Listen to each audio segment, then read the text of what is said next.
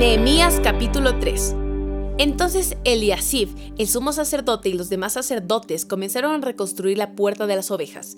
La dedicaron y colocaron las puertas. Levantaron la muralla hasta llegar a la torre de los cien, la cual también dedicaron y hasta la torre de Hananael. Trabajaron junto a ellos personas de la ciudad de Jericó, y más allá de ellos estaba Sakur, hijo de Imri. La puerta del pescado la construyeron los hijos de Sena, Colocaron las vigas, levantaron las puertas e instalaron sus cerrojos y barras. Meremot, hijo de Urías y nieto de Cos, reparó la siguiente sección de la muralla. A su lado estaban Mesulam, hijo de Berequías y nieto de Mesesabel, y luego Sadoc, hijo de Baná. Contiguo a ellos estaban los habitantes de Tecoa.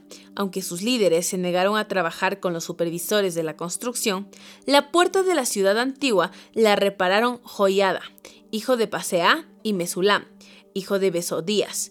Colocaron las vigas, levantaron la puerta e instalaron sus cerrojos y barras.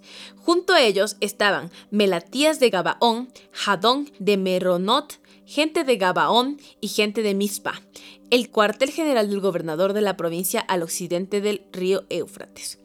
Contiguo a ellos estaba Uziel, hijo de Jarjaía, orfebre de profesión, quien también trabajó en la muralla. Después estaba Ananías, fabricante de perfumes. Omitieron una sección de Jerusalén mientras edificaban el muro ancho. Junto a ellos, en la muralla estaba Refaías, hijo de Ur, jefe de la mitad del distrito de Jerusalén.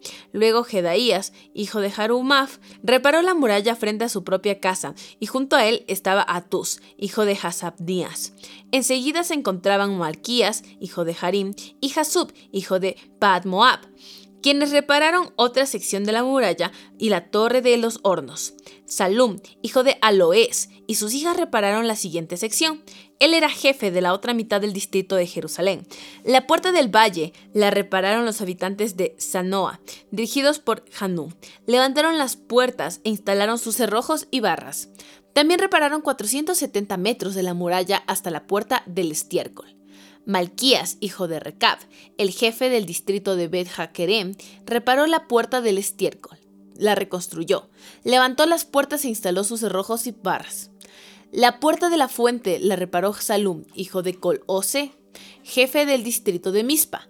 Él la reedificó, la techó, levantó las puertas e instaló sus cerrojos y barras. Luego reparó la muralla del estanque de Siloé, cerca del jardín del rey, y reconstruyó la muralla hasta las escaleras que descienden de la ciudad de David. Junto a él estaba Nehemías, hijo de Asbuk, jefe de la mitad del distrito de Betsur. Él reconstruyó la muralla desde el lugar frente a las tumbas de la familia de David hasta el depósito de agua y la casa de los guerreros. Junto a él hizo reparaciones un grupo de levitas que trabajaba bajo la supervisión de Reum, hijo de Bani. Luego estaba Hasabías, jefe de la mitad del distrito de Keila, quien supervisaba la construcción de la muralla en nombre de su propio distrito. Próximo a ellos estaban sus compatriotas dirigidos por Binu, hijo de Genadad, jefe de la otra mitad del distrito de Keila. Junto a ellos, Eser, hijo de Jesúa, jefe de Mispa, reparó otra sección de la muralla frente a la subida hacia el arsenal, cerca del ángulo de la muralla. Junto a él estaba Baruch, hijo de Sabai, quien reparó con entusiasmo una sección adicional, desde el ángulo hasta la puerta de la casa de Eliasib, el sumo sacerdote.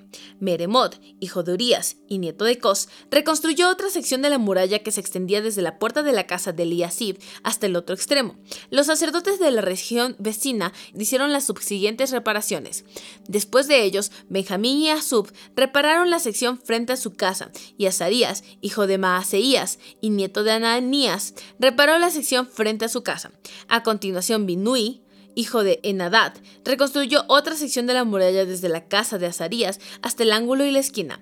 Palal, hijo de Usai, continúa con la tarea desde el punto opuesto al ángulo y la torre que sobresale de la casa superior del rey, al lado del patio de la guardia. Próximo a él estaba Pedaías, hijo de Faros, junto con los sirvientes del templo que vivían en la colina de Ofel, quienes repararon la muralla hasta un punto frente a la puerta del agua, hacia el oriente y la torre saliente. Luego seguían los habitantes de Tecoa, quienes repararon otra sección frente a la gran torre saliente hasta el muro de Ofel. Los sacerdotes repararon la muralla encima de la puerta de los caballos. Cada uno reparó la sección justo frente a su propia casa. A continuación, Sadoc, hijo de Imer, también reconstruyó la muralla frente a su propia casa, y más allá de él estaba Semaías, hijo de Secanías, guardián de la puerta oriental. Junto a ellos, Ananías, hijo de Selemías, y Anún, el sexto hijo de Salaf, repararon otra sección, mientras Mesulam, hijo de Berequías, reconstruyó la muralla frente a donde vivía. Malquías, uno de los orfebres, reparó la muralla hasta las viviendas para los sirvientes del templo y los comerciantes, frente a la puerta de la inspección. Luego él siguió hasta la habitación de la planta alta de la esquina. Los otros orfebres y comerciantes repararon la muralla desde esa esquina hasta la puerta de las ovejas. Salmos capítulo 97. El Señor es Rey, que se goce la tierra, que se alegre en las costas más lejanas. Nubes oscuras lo rodean, la rectitud y la justicia son el cimiento de su trono. Fuego se extiende delante de él y calcina a todos sus enemigos. Sus relámpagos destellan por el mundo. La tierra lo ve y tiembla. Las montañas se derriten como cera delante del Señor, delante del Señor de toda la tierra. Los cielos proclaman su justicia, toda nación ve su gloria. Los que rinden culto a ídolos quedan deshonrados, todos los que se jactan de sus inútiles dioses, pues todos los dioses tienen que inclinarse ante él. Jerusalén oyó y se alegró, y todas las ciudades de Judá están felices a causa de tu justicia, oh Señor, pues tú, oh Señor, eres supremo en toda la tierra, exaltado muy por encima de todos los dioses. Ustedes los que aman al Señor, odien el mal. Él protege la vida de sus justos y los rescata del poder de los perversos. La luz brilla sobre los justos y la alegría sobre los de corazón recto. Que todos los justos se alegren en el Señor y alaben su santo nombre. Apocalipsis capítulo 2. Escribe esta carta al ángel de la iglesia de Éfeso. Este es el mensaje de aquel que tiene las siete estrellas en la mano derecha, del que camina en medio de los siete candelabros de oro. Yo sé todo lo que haces, he visto tu arduo trabajo y tu paciencia con perseverancia. Sé que no toleras a la gente malvada, has puesto a prueba las pretensiones de esos que dicen ser apóstoles, pero no lo son. Has descubierto que son mentirosos. Has sufrido por mi nombre con paciencia sin darte por vencido. Pero tengo una queja en tu contra. No me amas a mí, ni se aman entre ustedes como al principio. Mira hasta dónde has caído. Vuélvete a mí y haz las obras que hacías al principio. Si no te arrepientes, vendré y quitaré tu candelabro de su lugar entre las iglesias. Pero tienes esto a tu favor. Odias las obras malvadas de los nicolaitas, al igual que yo. Todo el que tenga oídos para oír debe escuchar al Espíritu y entender lo que Él dice a las iglesias. A todos los que salgan vencedores, les daré del fruto del árbol de la vida, que está en el paraíso de Dios. Escribe esta carta al ángel de la iglesia de Escribe esta carta al ángel de la iglesia de Esmirna. Este es el mensaje de aquel que es el primero y el último, que estuvo muerto pero ahora vive.